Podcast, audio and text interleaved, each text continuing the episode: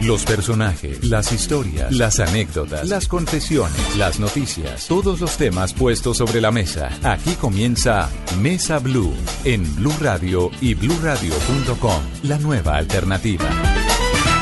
Tengan ustedes muy buenas tardes. Saludamos a los cientos miles de oyentes que nos oyen a lo largo y ancho del país. Hoy Don Ricardo González, hablemos de marihuana con las buenas tardes. Don Felipe Zuleta, muy buenas tardes a usted, a nuestros invitados, a nuestros oyentes que nos escuchan en todo el país, como usted dice, y el tema hoy está supremamente interesante y tiene un universo por descubrir. Bueno, pues es que hemos invitado al senador Juan Manuel Galán. Ustedes saben que nosotros no invitamos políticos, pero este es un tema que nos interesa, es un tema que creemos se debe conocer, que se debe debatir pero sobre todo, y lo digo a manera personal, que se debe aprobar. Estamos a tres meses de que el Congreso de la República decida si los colombianos podemos o no utilizar con fines médicos y científicos la marihuana. Hemos invitado, como les digo, al senador Galán, pero también a dos personas jóvenes que desde hace muchos años tienen los productos Granja Farm, que son hechos a base de marihuana, y con quienes vamos a hablar de por qué es buena la marihuana, para qué sirve, cuál es la buena, si hay marihuana mala, en fin. Se trata de Pilar Sánchez y Camilo Cruz. Bueno, senador, buenas tardes. Buenas tardes, Felipe. Gracias por la invitación y un saludo a los oyentes a la mesa de trabajo. Pilar y Camilo, bienvenidos a Mesa Blue. Buenas tardes, gracias por la invitación. Muchísimas gracias. Senador, ¿en qué estamos? Porque tenemos un decreto que expidió el gobierno nacional hace unos dos... En noviembre pasado. En noviembre pasado. Empezó y en diciembre eh, quedó que, firmado. Que, digamos, permite la, el cultivo con limitaciones, la comercialización, en fin. Pero tenemos su proyecto de ley que arranca en la Cámara de Representantes, ya pasó por el Senado. ¿En qué estamos? Bueno, estamos en el tercer debate del proyecto de ley en la Comisión Primera de la Cámara de Representantes. Este proyecto de ley tiene unas cosas que complementan el decreto, que son muy importantes para tener un sistema de regulación adecuado. Por ejemplo, eh, establecemos el régimen de cobro y de contribuciones por las licencias que se le otorguen a los cultivadores y a quienes, digamos, eh, trabajen la marihuana con fines medicinales. Eh, tenemos el tema de atribuirle funciones a las instituciones que no se puede hacer por decreto, hay que hacerlo por ley. el decreto se remite al Consejo Nacional de Estupefacientes, que es una institución consultiva que no tiene ninguna experiencia en regulación o en expedición de licencias o en control de licencias, eso nos preocupa en el decreto.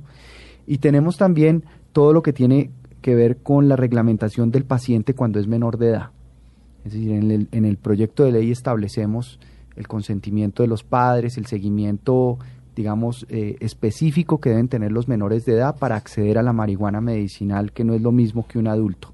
Y también tenemos un fondo que creamos con el cobro, con parte del cobro de las licencias, un fondo para eh, alimentar la prevención en medio escolar. O sea, nos parece clave que haya recursos para que en los colegios, en el ambiente escolar, haya formación de docentes en prevención, existan eh, programas sostenibles de prevención en medio escolar, porque las escuelas tienen muchísimos problemas de abuso de sustancias, de consumo de sustancias y de microtráfico alrededor de las escuelas y no hay recursos para invertir en la prevención. Entonces, el, proyecto de ley, además de dar mayor seguridad jurídica, porque cualquier gobierno nuevo que llegue, pues no le gusta el decreto y, lo, deroga ah. el presidente fácilmente, eh, mientras que un proyecto de ley pues ha tenido un proceso en el Congreso y le da más seguridad jurídica a un régimen de regulación. Ahí vamos con el proyecto. Senador, ¿De dónde surge usted? Usted lleva para dos años que, radicó este proyecto en el, en el Senado, iniciando la legislatura. ¿De dónde surge usted su interés por, e, por este tema? ¿Por qué se metió, por qué se metió en esto y lo ha abanderado y lo ha defendido ya estos dos años? Bueno, yo me metí sobre todo por la muerte de un tío, un hermano de mi papá, que murió de un cáncer de próstata en medio de unos dolores inimaginables en sus últimos días de vida. Y lo único que lo alivió en su dolor, en su agonía, fueron unas gotas de cannabis eh, medicinal que me llamaron a mí mucho la atención y por eso decidí que era hora de abrir este debate en Colombia, de llevar una iniciativa legislativa al Congreso que estableciera un régimen de regulación para que los enfermos no tengan que recurrir a los ilegales muchas veces como intermediarios para acceder a una sustancia que les alivia su dolor. No quiere decir que haya muchas empresas en Colombia hoy en día que mm, utilizando la ley 30 del, del 86, el Estatuto de Estupefacientes, tienen cultivos de hasta 20 plantas eh, y generan, digamos, esta sustancia que le alivia el dolor a mucha gente, pero se necesita un sistema de regulación en Colombia más adecuado, con mayor seguridad jurídica, sobre todo para sacar del juego a los traficantes. Pilar, ¿qué hace el cannabis? ¿Qué, qué- es decir, ¿qué hace que sea terapéutico? ¿Qué, qué qué componentes tiene? A ver, el De cannabis... la manera más sencilla, ¿no? Pues haga de cuenta que... Sí, a ver, esto es lo que le explicamos a nuestros pacientes cuando llegan a Ganjafar, que llegan personas de todas las edades y todos los estratos sociales, ¿no? Entonces, lo que les decimos es el cannabis está compuesto por cannabinoides, Ujú. ¿sí? Nosotros en nuestro organismo tenemos el sistema endocannabinoide. Nosotros producimos cannabinoides. Entonces, cuando yo le estoy dando una gota de cannabinoides a mi organismo, no estoy alterando absolutamente nada. Los cannabinoides en el cuerpo son los encargados de conectar todos los receptores en nuestro cerebro y en nuestro cuerpo, ¿sí? Están conectados al sistema nervioso central y al sistema inmune, ¿sí? Entonces, por esta simple razón sirven para más de 220 enfermedades. Es antidolorífico, relajante muscular, antispasmódico, neuroprotector, cicatrizante, antispasmódico, eh, regenera células, es anticancerígeno, ¿sí? Lo que se tiene que ver es la cantidad de componentes que va a tener cada planta, la cantidad de cannabinoides que tiene cada planta para saber a qué enfermedad nos sirve más o menos. Pero ¿por qué? Las plantas tienen diferente cantidad. A, a ver, hay más de 2.000 variedades de cannabis, cada una con una concentración diferente de cannabinoides. ¿Sí? Entonces, eh, a ver, hay, hay un... ay, perdón. No, no, tranquila. Hay no, algunas no, no se plantas- estrese. A ver, entonces hay algunas que contienen más CBD que más y otras que contienen más THC. ¿sí? ¿Qué es lo uno y qué es lo otro? Exacto. A ¿Y ver, ¿Cuál el es el CBD bueno y cuál es el malo? Pues es bueno y malo. no sé. ¿Para qué- para qué sirven? El uno no funciona sin el otro. Son moléculas que están muy, muy unidas, entonces es muy complicado separarlas. El THC es lo que conocemos, lo que nos da la traba. ¿sí? El CBD El es un relajante. ¿sí? Ese es el que lo, lo saca Sí, uno volando. sí, es un Sí. psicoactivo. Sí. Sí, entonces lo que se hace con estas extracciones y con estas gotas es eh, buscar una concentración muy alta de CBD ¿sí? y baja de THC para de esta manera poder controlar dolores, poder controlar ataques de epilepsia, sirve como neuroprotector, como relajante muscular, ¿sí? Nosotros manejamos más de 20 enfermedades, ¿sí? Con más de 500 pacientes, entonces sobre todo enfermedades de dolor, porque la cannabis es un antidolorífico, relajante muscular, ¿sí? Eso es un producto paliativo, acá nosotros no estamos vendiendo la cura a nada y no le estamos diciendo a nadie que esto lo va a curar, esto mejora la calidad de vida de- de las personas notablemente y su entorno familiar. Pilar, un paciente que, que nos esté escuchando en estos momentos que sufra de dolores, eh, de dolores de cabeza, eh, que sufra de, de epilepsia, que tenga un familiar, ¿cómo, cómo sabe que puede llegar a ustedes? Eh, no estoy diciendo cómo ubicarlo, sino cuál es el, el diagnóstico para llegar a ustedes, qué tan fuerte debe ser el dolor, qué tan común y cómo saber qué, qué utilizar, porque mucha ¿Qué gente... tan permanente? y- Porque hay gente y que tiene común. dolores crónicos y no se los quitan con nada tradicional. A ver, eh, las personas cómo llegan a nosotros, pues llegan personas que sufren de estrés, sí, personas que tienen dolor, sí, que necesitan como dan probado con muchos medicamentos, con muchos tratamientos y ven la cannabis como la última opción, sí, entonces es algo que a nuestro trabajo pues no, no nos ayuda realmente tanto, porque si una persona tiene los primeros síntomas de cáncer y comienza a tratarse con la cannabis va a tener un resultado mejor que espere que si espera hasta los últimos días, ¿no?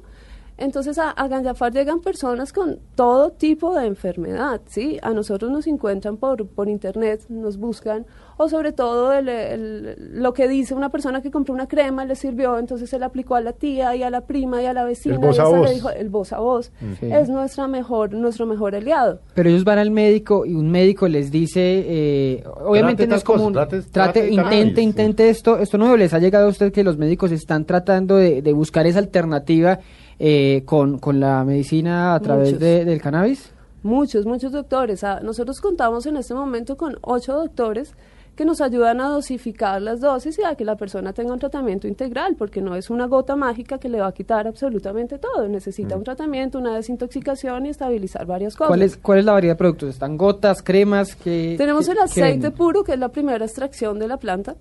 Esto se utiliza ya para enfermedades eh, terminales como cáncer, eh, sida, algunos tipos de se toma con, en gotas, ok. Este se, se come o se vaporiza. Sí. ¿Sí?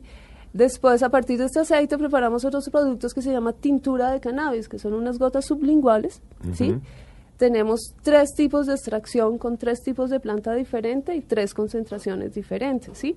Entonces, por ejemplo, si llega una persona que sufre de migraña, yo le doy una tintura de cannabis, que es el producto oral, con un radio de 1 a 1. Eso quiere decir que tiene la misma cantidad de CBD y la misma cantidad de THC. Entonces, ¿esto qué va a hacer en el organismo cuando se lo toman?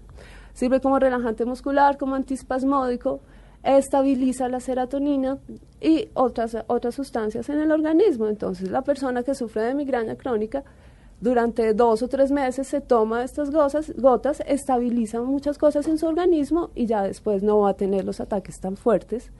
Y no es necesario que consuma cannabis todos los días, y mucho menos los medicamentos químicos con los que lo venía tratando.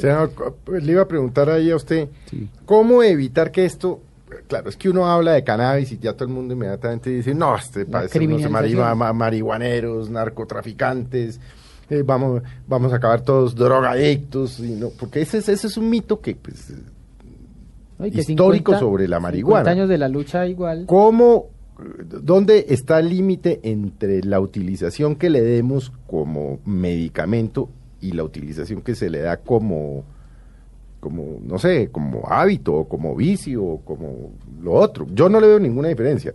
Hago la claridad, a mí me da lo mismo lo uno o lo otro. Pero quienes nos están escuchando dicen, uy, no, aquí lo que están promoviendo, promoviendo es un mundo de drogadictos. Bueno, mm, lo primero es mm, mencionar que la marihuana, hay una historia de más de 55 siglos de la humanidad utilizando la marihuana con fines medicinales. Realmente fue a principios del siglo XX cuando se estableció la prohibición en Estados Unidos del tabaco, el alcohol y de la marihuana, que se empezó a satanizar la planta. ¿Y por qué se empezó a satanizarlo? Y eso nace en Estados Unidos, en los estados del sur, porque eran los estados donde estaban los negros que había que reprimirlos y donde estaban los inmigrantes mexicanos. Entonces se volvió un pretexto la prohibición y la guerra contra las drogas, inclusive de Nixon, de eh, ir tras las drogas, pero en realidad iban era tras las minorías étnicas que querían eh, reprimir. Y si uno ve las cárceles en Estados Unidos, la población carcelaria, pues está llena de afroamericanos y está llena de hispanos y de latinos que eh, pues están en las cárceles por delitos relacionados con porte de dosis o, represión de la planta. Pero otra dimensión grandísima que no hemos hablado de la marihuana es la fibra eh, que se produce de la marihuana, que es una fibra que tiene unos desarrollos, el cáñamo eh, tiene unos desarrollos impresionantes en muchas industrias. Ahora, establecer la diferencia entre lo medicinal y lo recreativo, pues es un reto y es un desafío en la regulación, pero si uno tiene en cuenta, por ejemplo, el estado de Colorado en Estados Unidos, que estableció 14 años la regulación medicinal antes de aventurarse a dar el paso a lo recreativo, es decir, ellos primero experimentaron que les funcionara la regulación a nivel eh, medicinal para dar ese paso a lo recreativo. Yo me entrevisté en la Universidad Hebrea de Jerusalén con Rafael Meshulam, que lleva 50 años investigando marihuana medicinal y fue el que descubrió el THC y lo aisló por primera vez. Y me decía que es muy importante establecer esa diferencia entre médico y recreativo, porque lo médico, dice él, no tiene nada que ver con lo recreativo, es decir, los usos recreativos son otra cosa aparte, completamente distinta, y esa confusión a veces genera que estos estereotipos, digamos, del marihuanero que fuma, eh, de todo eso, pues se refuercen. Entonces, en, en, ese sentido hay que buscar, por ejemplo, una capacitación y una formación de los médicos, que es un eslabón perdido en Colombia que, que tenemos. Es decir, la mayoría de los médicos en Colombia, de los médicos generales, de los internistas, no están capacitados en este tema del uso de la marihuana con fines medicinales, ni cuándo la pueden recomendar, ni para qué, ni en qué porcentajes. Ese esfuerzo de formación y capacitación de los médicos es fundamental. Para, para allá iba justamente, senador, porque eh, volviendo un poquito a lo que decía Felipe, ¿Cómo hacer, eh, digamos, para que un adicto que no necesite la, la, la, medicina, no necesite eh, usar cannabis, no recurra, digamos, a un médico amigo que le recete y entonces la, le empiece a, adquirir los productos, pues por la simple adicción? ¿Cómo, ¿Cómo el proyecto podría regular eso para que el médico no se vuelva un amigo esa, que haga esa pregunta suya es súper interesante. Pues como le pasa hoy a uno el día con el Xanax. Sí. Porque si no, donde el médico amigo, pues no tiene Xanax. Y el que le gusta el Xanax, pues. O sea, ¿cómo, ¿cómo. Aunque, por supuesto, esto, digamos. ¿Qué control va a tener? Porque yo estoy poniendo usted el ejemplo del Xanax. Sí. Que es medicina controlada. Entonces, digamos, los boticarios se cuidan más. Pero, pero en el caso de la marihuana, si es que debe tener control, que vuelvo le digo yo soy bastante liberal en eso, pero pues no se trata de lo que yo piense. Pues digamos, yo estuve conociendo la experiencia de Colorado, que diría yo, pues que 14 años es un suficiente número de años para, para acumular una experiencia en regulación del uso medicinal. Y allá, por ejemplo, eh, los cultivos tienen un control muy estricto, cada planta tiene una etiqueta, si es una etiqueta amarilla, quiere decir que va para consumo eh, medicinal, si es una etiqueta azul, va para eh, consumo recreacional con un código de barras. Cada planta tiene un GPS en donde controlan esa, exactamente esa planta, dónde está, cómo está creciendo, todo. Hay unos dispensarios.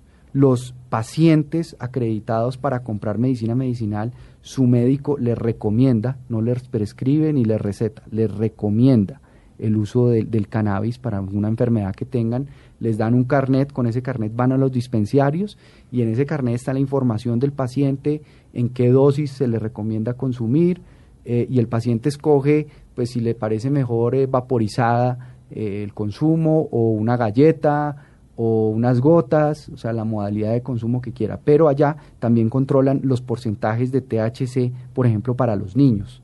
O sea, para los niños enfermos de epilepsia, el THC es controlado prácticamente a cero para que no tenga el efecto psicoactivo el niño, eh, digamos que está convulsionando, porque es el CBD el que le inhibe las convulsiones.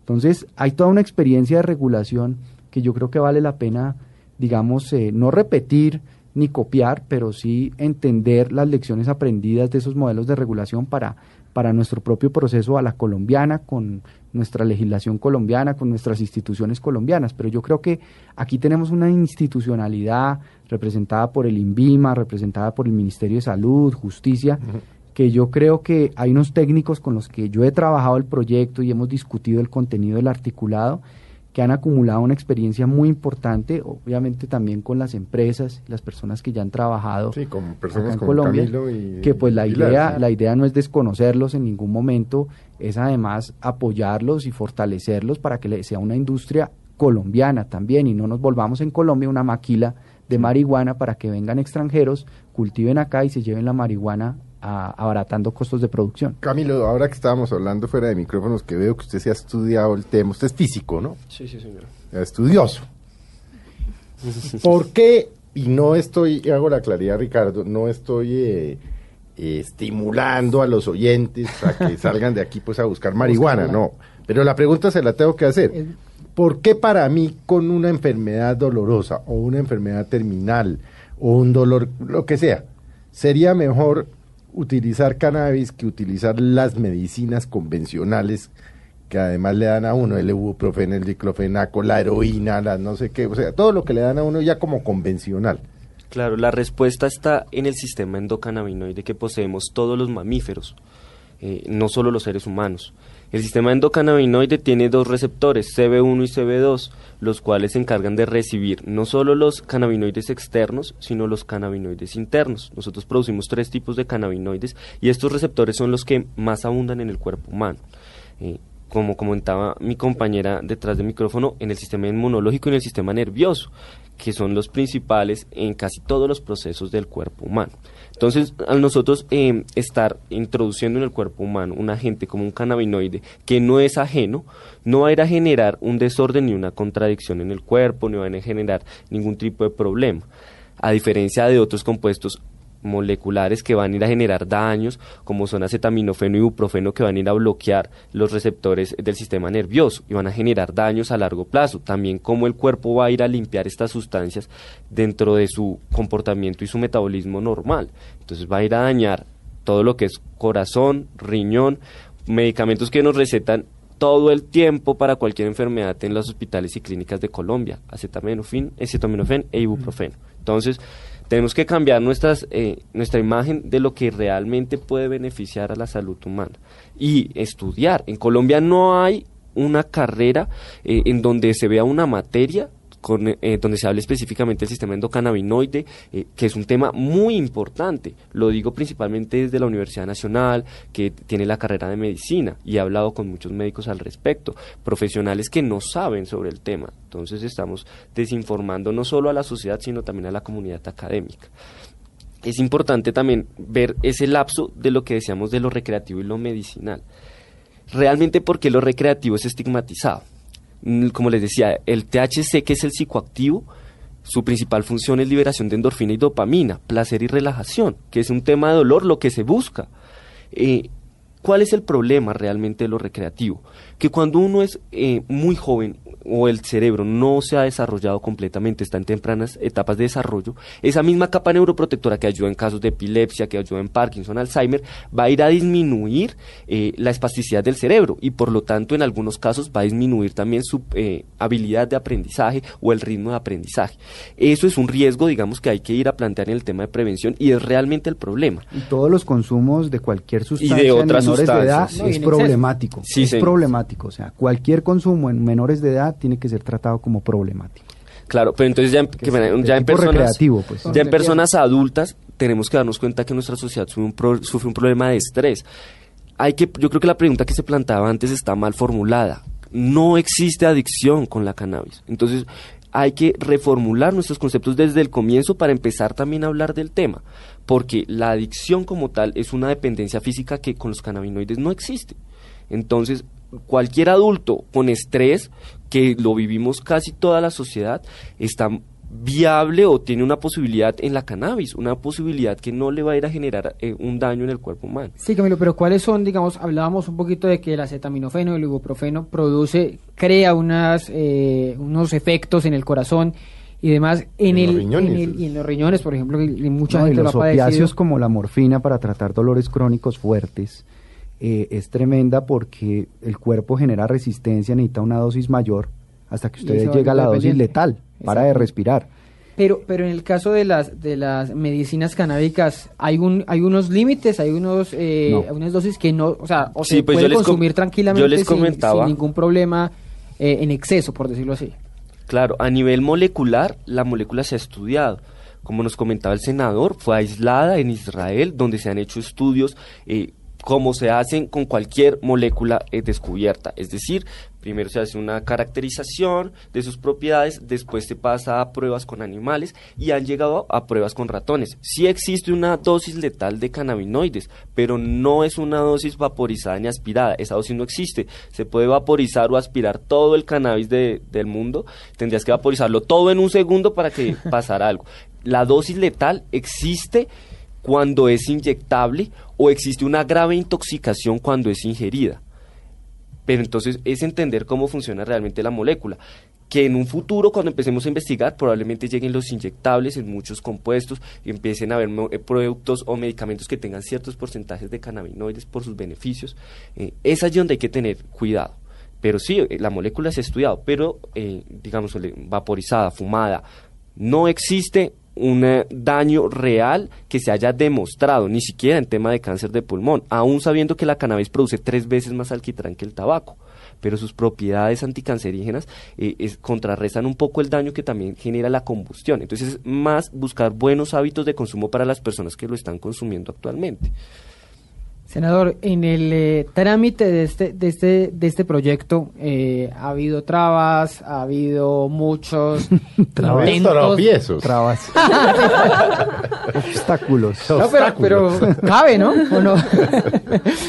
ha habido, digamos, vale la, la No, no ha habido mucho THC, la verdad. porque no han querido. Pero sí ha habido muchos obstáculos desde sus eh, colegas porque no quieren eh, la aprobación. La pregunta es, ¿por qué no? ¿Qué interpreta usted más allá de la estigmatización? ¿Cree que puede haber un tema de, ¿Cuál es el fantasma? de lobby, de sí. lobby farmacéutico? ¿Cuál no es el sé. fantasma? ¿Cuáles son los Yo argumentos? creo ¿Por que qué a la medicina- ¿Por qué se han opuesto es decir, eh, ¿por qué?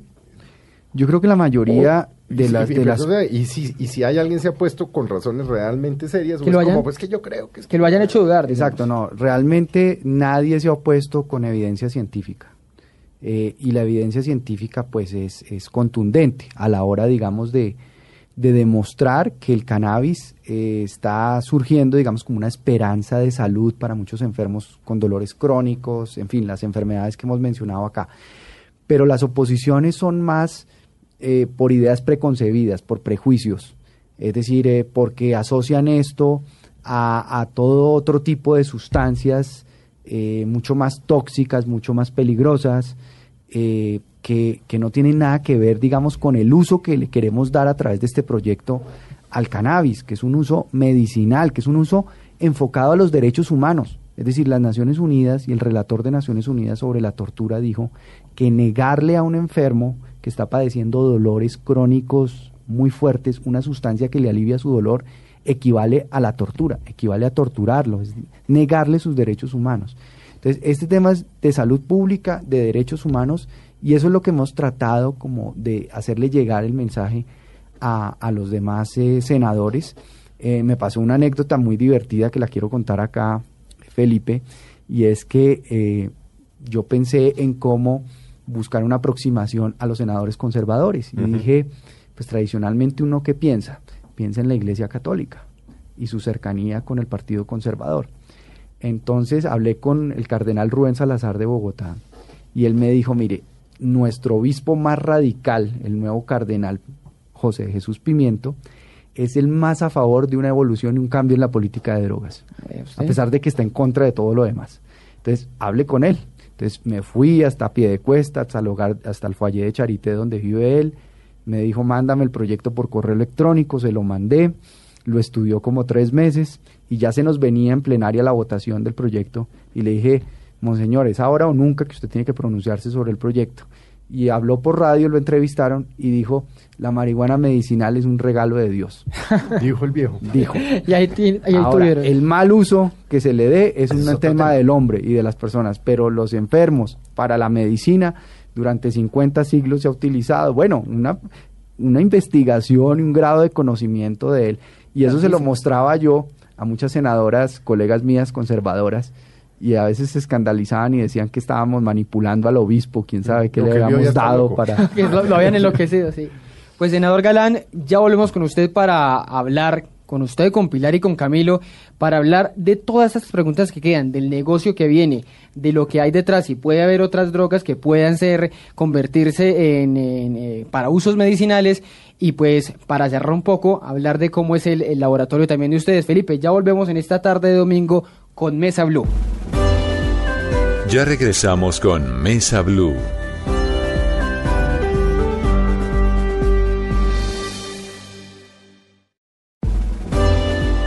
Continuamos con Mesa Blue. Seguimos en Mesa Blue esta tarde de domingo hablando de marihuana medicinal, Felipe, del proyecto por un lado y el decreto por el otro que están sobre la mesa, puestos sobre la mesa para que el país, eh, en definitiva, legalice eh, el uso que están esperando muchos pacientes, la marihuana para sus dolores, para su cáncer, para su epilepsia y que con el senador Galán y con los amigos de Granja Farm, que lo vienen des- desarrollando desde hace un tiempo, pues lo estamos hablando. Para entenderlo, pero también para quitar los fantasmas que, que existen un poco alrededor. Digamos, hemos hablado del marco jurídico un poco, hasta dónde quiere llegar usted, senador Galán. Por supuesto, mm, Camilo y Pilar nos han explicado un poco, pues, cómo funciona el tema, pero realmente, eh, y yo no sé cuál, eh, arranque usted, senador Galán, ¿qué estudios científicos hay berracos? O sea, para que nos está oyendo diga, oiga, estos no son ahí tres loquitos que se sentaron ahí a defender la marihuana. ¿Qué hay? ¿Qué, qué ha pasado en el mundo en los últimos años? ¿Qué hay? Bueno, en los últimos años ha habido como un boom de estudios muy interesante y hay uno que a mí me llama particularmente la atención que está en el imaginario colectivo de mucha gente que mira esto con prevención y con temor. Resulta que la Universidad de Columbia Nada más ni nada menos de que Nueva Colombia. York Mm. hizo un estudio entre 1991 y el 2014, es decir, un rango de más de una década, sobre uso de marihuana en adolescentes en relación con los estados que han aprobado el uso medicinal y terapéutico de la marihuana en Estados Unidos. Es decir, se fueron a mirar en esos estados donde se ha regulado el uso medicinal si en ese periodo de tiempo de más de 10 años ha aumentado o no el consumo de eh, marihuana en adolescentes y encontraron que no ha aumentado.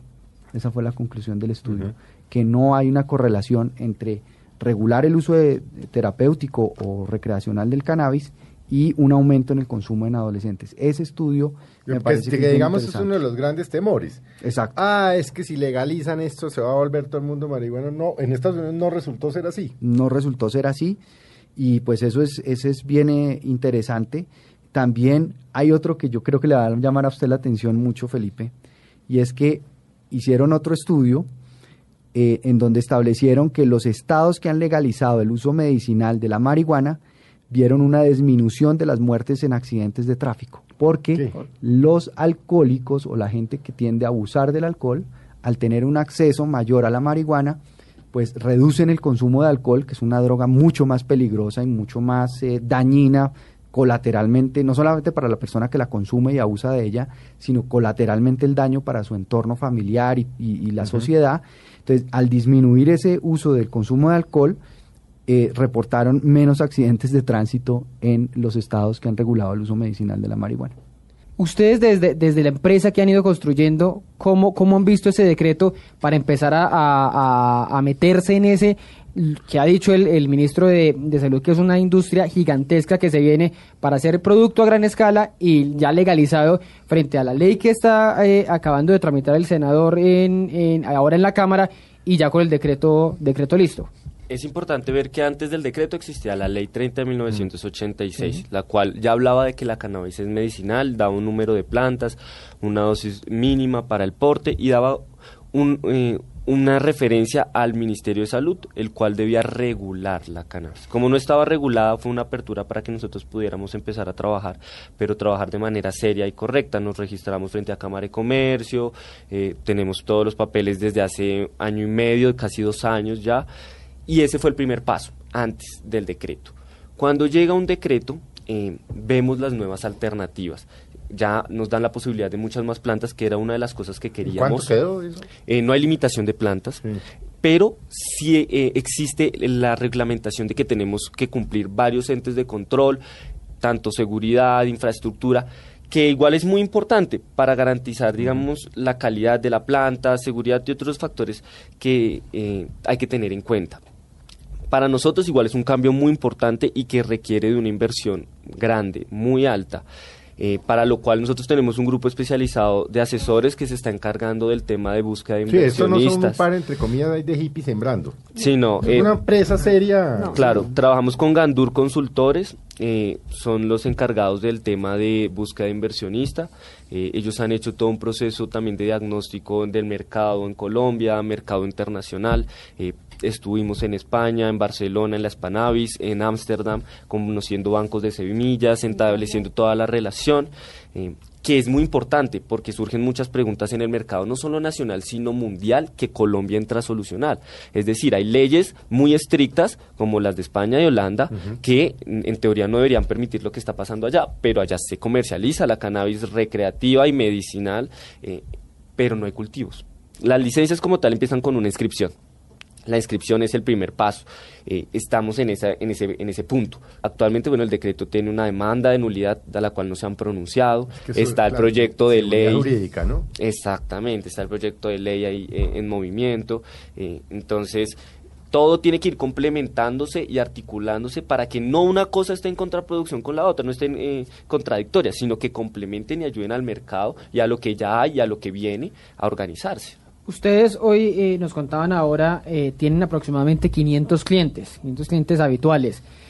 Con, con, esa, con esta apertura, eh, ¿cuánto cree que sea el, potencial a lo que puedan, puedan aspirar ustedes a, ir, a, llevarles sus productos, a venderles? ¿Cuántos colombianos podrían, y, no digo colombianos solamente, sino en por fuera del país por la posibilidad de la licencia de exportación? ¿Cuánto creen que pueden abrir el mercado? Yo creo que con, con, lo que nos permite el gobierno, que como lo decía Camilo, no lo permiten en ningún lugar del mundo, podemos cubrir muchísimo. A nosotros lo que nos limita en este momento es tener solo 20 plantas, ¿sí? No poder tener una planta madre y sacar los esquejes, los hijos de ella y tener el mismo producto, tener un estudio, ¿sí? Es lo que a nosotros nos limita, ¿sí? Si nosotros podemos tener un estudio y número ilimitado de plantas, que es imposible tener número, número limitado de plantas orgánicas, entonces, si podemos llegar, la idea nuestra es llegar a mil plantas, llegar a mil plantas para tener uno, uno, un, ¿cuánto? Serían pues millones, no sé, podríamos cubrir toda Colombia sin Pero el problema también es Naciones Unidas. consigue plantas de marihuana? A ver, nosotros usamos, esto es algo, algo muy importante. hay invernaderos o claro. uno. a ver, le comento. Nosotros lo que pues hacemos yo no en Gallafar... aquí por inducir, pero... no, porque buscan. Es una pregunta, sí. En Gallafar lo que nosotros hacemos es, eh, sembramos semillas de bancos europeos certificados, ¿sí? Entonces, esos son unos bancos que ya han hecho un estudio desde de, de, más de 20 años sobre una planta estabilizándola, haciendo cruces de diferentes variedades y diferentes latitudes para tener una concentración exacta de cannabinoides y tetrahidrocannabinoides en la planta. Entonces nosotros usamos estas plantas para podernos ahorrar todo. El, discurso. Las semillas de cannabis son legales en el mundo desde 1930, ¿sí? Son semillas, no se le puede hacer una guerra a una semilla. Y, es decir, uno puede ir a por internet puedes conseguir cualquier cantidad de semillas. Semilla. Claro, en Ganjafar también tenemos semillas de, cannabis medicinal. Hay un tema para preguntarles a ellos que, a mí me llama la atención a raíz de, de toda esta conferencia que acaba de pasar de Naciones Unidas en Nueva York sobre política de drogas. Sí. Y es todo lo que tiene que ver con los cupos que asigna ah. Naciones Unidas a cada país, que eso es una restricción internacional que no que va más allá de nuestro proyecto de ley, del decreto y de todo, en donde eso establece una limitante también para el crecimiento y el desarrollo de esta industria y de Pero este ¿qué son qué son esos cupos? A, cada país cantidades que les asignan a cada país que no se pueden sobrepasar. Pero sobrepasar en qué? según la Convención de Viena se da a los países productores de sustancias controladas una limitación sobre la cantidad en kilogramos, en, tamaño, eh, en peso de, lo que puede, producir. ¿sí? Entonces esta es una gran pregunta que nosotros tenemos porque, no sé, cuando escuchamos que, que Farmacielo tenía no sé cuántas hectáreas de, de cannabis, entonces nosotros nos preguntamos, ¿el cupo lo va a llenar una sola persona? ¿Sí? porque, sí, ¿dónde, ¿dónde quedamos los Colombia pequeños? tiene un cupo y no se puede pasar de ese cupo. Claro, ¿y cuál es ese cupo? ¿Y cómo evitar que se monopolice entonces? Exacto. Ese es el reto. Esa es una grande pregunta. Pero, ¿Cómo evitar que una llegue a una de esas multinacionales con unos inversiones y sea la única? millones de dólares y digan, nos quedamos con esto? Yo creo que pues esto le le corresponde al gobierno trabajar directamente con, con nosotros y, consolidar algo algo seguro para, para, el, para el colombiano. Pero, y lo que hemos pedido, lo que han pedido, digamos, un bloque de países en, en, esta Asamblea de Naciones Unidas, que son los países americanos, europeos, porque los africanos y los asiáticos han estado muy en contra de cualquier evolución de la legislación internacional, inclusive hay países que tienen la pena de muerte y no les interesa eliminar la pena de muerte. Eh, es flexibilizar la interpretación de las convenciones de Naciones Unidas, que son tres grandes convenciones que establecen todo el régimen jurídico internacional sobre este tema del uso medicinal de sustancias. Por ejemplo, los bolivianos han reclamado desde hace muchos años que se les reconozca su uso ancestral de la, hoja, de, coca. para poderlo eh, consumir de esa manera. Eso todavía no se los han reconocido. Y lo que ha pedido varios países es flexibilizar esa interpretación de las convenciones para este grupo de países que quiere tener una evolución en la política de drogas y no quedarse en el statu quo de la prohibición y de la guerra contra las drogas. Pero ¿cómo hacer para que no cualquiera empiece a, crear estos productos a consumir por debajo de, la mesa y sean productos de baja calidad, porque al fin y al cabo van a ser medicamentos para las personas. ¿Quiénes van a poder hacerlo? Los que tengan el conocimiento de cómo estabilizar una cepa colombiana. Eso no se puede hacer con 20 plantas. Hay que hacerlo con muchas plantas de la misma variedad, selección de la variedad, la mejor. Después, si uno quiere conservar la variedad, tiene que hacer clonas, eh, pues tener una planta de mamá y sacar clones o sacar bebés para tener la misma calidad, regenerar lo mismo que se hace con las rosas. Entonces, no, igual cualquiera puede cultivar rosas, pero no todo el mundo tiene un esqueje de rosas para hacerlo, no todo el mundo tiene el conocimiento de las rosas. Entonces, primero yo creo que ese es el primer filtro. Los que tengan realmente el conocimiento lo van a hacer. Segundo, van a ser los entes de control, ya con el tema de extracciones. En el tema de extracciones hay diferentes extracciones, con solvente, sin solvente, utilizando fluidos supercríticos, altas presiones cambios en temperatura. Y esas diferentes diferencias en las metodologías de extracción también dan diferencias en los compuestos que se obtienen. Están compuestos activos y compuestos no activos. La cannabis también hay un punto en donde no está activa. Entonces, eh, vienen estos entes de control a mirar qué compuestos hay, flavinoides, terpenos, cannabinoides, eh, vienen a compararlos con lo que la empresa dice tener y son ellos con INVIMA, eh, bueno, no sé, los demás entes de control del ministerio que vayan a estar regulando los que tienen que, meter las manos ahí. Pero además en el proyecto de ley nosotros queremos introducir un principio de reciprocidad, digamos, en relación con el exterior, es decir, que la industria colombiana de alguna manera tenga acceso a los mercados internacionales en unas condiciones equilibradas, simétricas, al acceso que van a tener los extranjeros en Colombia. Porque nosotros tenemos tendencia como a, dar todo aquí y resulta que cuando vamos a dar y cuando vamos a ver el acceso de los colombianos para hacer negocios y abrir mercados internacionales es, cero, es ninguna, es nula la posibilidad, especialmente con, con estados como Colorado, donde yo ya sé que eh, grupos fuertes de Colorado han venido a Colombia interesados en solicitar licencias, como los hermanos Stanley, que es un grupo muy poderoso de marihuana medicinal en Colorado y en Estados Unidos que desarrollaron una variedad para esta niña epiléptica Charlotte. Ellos, ellos ya estuvieron en Colombia visitando y están solicitando licencias. Están, están, haciendo una alianza, si no estoy mal, con alguno, algún canabicultor colombiano, personas que ya llevan ese trabajo desde hace mucho tiempo. Exacto, pero entonces hay que ver un poco la reciprocidad para los ¿Cómo poner limitaciones? pero y para el, para el acceso, para la gente que nos está escuchando, eh, una cosa de, que, que no hemos hablado es el, el precio, digamos, ¿cómo está hoy y digamos la llegada de la del decreto y de la y de la ley ya materializada podría afectar el precio, podría venir un, lo que estamos hablando, un productor, una multinacional a, poner a precios más altos como ha, pasado con los medicamentos convencionales, ¿el precio puede afectarse? No, pues si caemos en el riesgo de un monopolio, inmediatamente tendríamos un problema con los precios eh, grave. ¿Y hoy cómo son esos precios? Pero mira que hay una cosa que hay que tener en cuenta es que la cannabis como flor ya cotiza cada gramo en la bolsa. Y no solo es la flor, es el aceite esencial el que también cotiza en la bolsa. Entonces ya entra a jugar un papel de mercado eh, muy importante. En Estados Unidos uno ya puede hacer un estudio de mercado de la cannabis, de las empresas de cannabis, de cuáles son sus ventas, sus comportamientos. Entonces no es necesario, o sea, si hay una forma de controlar los mercados. Eh, sin caer, en, sin caer en, en, la tentación de que nos dejemos regular de otros o de que no regulemos nada. No sé si ustedes se acuerdan de primer, la primera propuesta del decreto. En la primera propuesta del decreto habían dos instituciones muy interesantes eh, que pedían dos certificados. Uno era la FDA, que, como decía el senador, es la que nos va a permitir la entrada a Estados Unidos, por ejemplo. Ellos pedían uno que era el, em, el, Food and Drug Administration, que era un certificado, y otro que se pedía aquí, que era el Flor Verde Sustainable Flowers, que era también gringo. el, el, que usan las rosas. El que usan las rosas, que fue una primera metodología de intentar controlar. Entonces hay que ver cómo no caer en las tentaciones de dejarnos controlar de los demás. Yo personalmente creo que Colombia tiene la capacidad de proveer estándares de calidad mundiales tanto en laboratorio como en cultivo y poder, porque no las hay, o si hay son muy pocas. Entonces Colombia está en un momento como un mercado pionero. ¿Qué otros usos tiene eh, la marihuana? Porque es que cuando el ministro eh, Gaviria hizo el, decreto y estuvo aquí en Blue Radio, dijo, mire, esto es un fenómeno, esto puede ser como el café. Es decir, donde nosotros hagamos bien esto y lo hagamos bien pensado, esto Colombia puede llegar a ser una potencia. ¿Para qué más usos podría servir esto?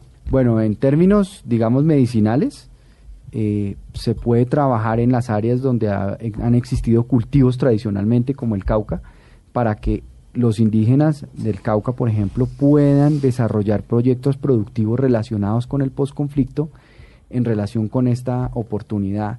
Que dicho sea de paso, el periódico Portafolio hace poco hizo un informe y estableció unas cifras que dan más de 2 mil millones de dólares potencialmente en este negocio de la marihuana medicinal, eh, que equivale pues al café y al banano juntos.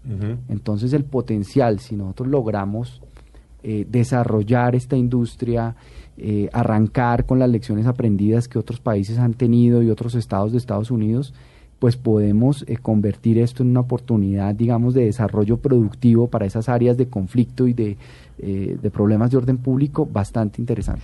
Ustedes desde, desde, Granja, desde Granja Farm, ¿cuánto cobran ustedes hoy y creen que les eh, incrementarían a los, a los clientes eh, habituales, Camilo? Pues en general tenemos dos tipos de productos para que se haga una idea, tópicos y orales. En la parte tópica cremas, aceites y jabones y en la parte oral productos concentrados, como hablaba mi compañera. Entre esos hay uno, como les explicaba, ya cotiza en la bolsa, que es el aceite esencial, que en temas de cáncer es lo que se utiliza en vaporización o de manera oral. Y nosotros manejamos precios en los orales desde 60 mil hasta 150 mil pesos según la concentración eh, de los diferentes cannabinoides y en la parte tópica los jabones desde 25 mil pesos hasta cremas de 65 según diferentes tamaños y concentraciones. Eh, hay que ver cómo va a ser el tema de impuestos porque hay muchos. Entonces, nosotros igual ya estamos pagando unos impuestos porque muchas de las cosas que compramos ya vienen con IVA. Entonces, ya hay un impuesto que se está pagando ahí. Pero específicamente la cannabis, cómo va a ir a entrar, es lo que nos tiene que decir el gobierno. O Felipe, hasta que de pronto bajen porque produzcan a gran escala y, el, y, el, y los medicamentos sean más, más lo que pasa es que es como, accesibles. Es, como es un mercado inexplorado y, y pequeño porque es un mercado eh, pues doméstico casi. Pues hasta ahora 500 lo que nos dicen clientes. Nosotros contamos con más de mil pacientes, de los cuales 500 son fijos, ¿sí? Entonces los otros 400, los otros 500 pacientes van y vuelven, ¿sí? Llega gente nueva, llega una persona prueba un mes y después no, no tiene la capacidad para seguir haciéndolo o simplemente no le funcionó, no le interesa y no, no lo siguen Y que hay varios costos de producción, Sí, hay varios costos de producción y también es algo muy interesante que pasa en Ganjafar. Nosotros tenemos pacientes desde, el más pequeño tiene 11 meses y el más adulto tiene 93 años, ¿sí? Tenemos de todos los estratos sociales, con muchísimas enfermedades. Ya cubrimos muchas ciudades de Colombia, hemos enviado a muchas, a muchas partes de, de toda Colombia. Entonces es, es muy interesante lo que, lo que puede hacer una sola planta. Pero además el potencial, hay un estudio que hizo el New England Journal of Medicine en todo el mundo, donde calculó de acuerdo a la población de cada país el potencial de pacientes con epilepsia que se podrían beneficiar. Y una población como la que tiene Colombia, de alrededor de 46 millones de habitantes, estableció que el universo solamente en epilepsia de posibles beneficiarios es de 400 mil enfermos potenciales de epilepsia en Colombia. ¿Solo de epilepsia? Solo de epilepsia, no estamos hablando de cáncer, no estamos hablando de VIH-Sida, de esclerosis múltiple, de artrosis, de eh, migraña, inclusive de diabetes también, porque se ha descubierto que el cannabis sirve para regular la insulina y todo el tema de diabéticos. Entonces el potencial de enfermedades es inmenso. Y no solo eso, pues el potencial del cáñamo es una cosa impresionante. yo, he visto almacenes, no telas. Sí. A ver, si no hubiera sido por el cáñamo, Cristóbal Colón no llega a invadirnos, ¿sí? Porque las velas estaban hechas con, con cáñamo y las cuerdas también. ¿Y el cáñamo es qué parte de la mata? El cáñamo es una fibra que, que sacamos del palo, del taño, del tallo, ¿sí? Entonces, eh, pues Los padres fundadores de Estados Unidos, Jefferson, eh, Washington, tenían mm. cultivos de cáñamo. Sí. Sí, la industria de Estados, de Estados Unidos estaba basada en el cáñamo. La industria de muchos países de Europa como Italia y Francia también estaba basada en el cáñamo, ¿sí? Yo poseo eh, sábanas hechas de cáñamo que eran de la abuela de mi compañero, ¿sí? Que están en perfecto estado, ¿sí? Entonces no solo nos da comida, podemos construir casas con el cáñamo, ¿sí? La NASA está haciendo los cohetes con el cáñamo. enorme. Sí. Este. Gasolina. ahora a despedirnos, don Ricardo. A despedirnos con nuestros amigos de Ganja Farm, con el senador Galán. Con una última, una última cosa, senador. No Usted vamos que está, a que está, ya que vinieron, ya que vinieron hay que, hay que Yo no sé dónde los busca una última, una última cosa para Ganja, G-A-N-G-A, Farm. Ganja Farm. G-A-N-J-A. eh, usted que, que está a punto, no, y entre otras cosas, ¿por qué no? Pues si hay alguien que tiene dolores que lo, jodidos y necesita la cremita y la artritis de la abuela y la yo tengo una tía abuela que eso se, echa su cremita de marihuana todas las noches pero le dice que es lo único que le sirve y tiene 84 años. Pero sabe que algunos todavía le tienen miedo. Le tienen miedo a esa cómo hacer para perder el miedo el último mensaje que le dejen a los oyentes de Mesa Blue. A ver nosotros hemos hecho un trabajo muy muy lindo eh, llevando a las personas qué es la planta. Entonces cuando ven una planta cómo funciona ven todo el proceso nos ven a nosotros nos conocen el miedo cae. El miedo se cae inmediatamente porque pues no podemos pelear contra una planta, es una planta, es La una planta que tiene propiedades es que nos está fundamental, y es el este papel de los si medios de comunicación, digamos, informa, de, pues, de salir de la cosa anecdótica y chistosa Sí, no, o a es- veces peyorativa del marihuanero, Exacto. es muy importante para darle nivel a la gente, digamos, en cuanto a la información a la que accede. Y yo creo que en eso, en estos últimos dos años, lo hemos logrado y pues Blue Radio también ha sido muy importante en ese esfuerzo. Bueno, pues senador, muchas gracias.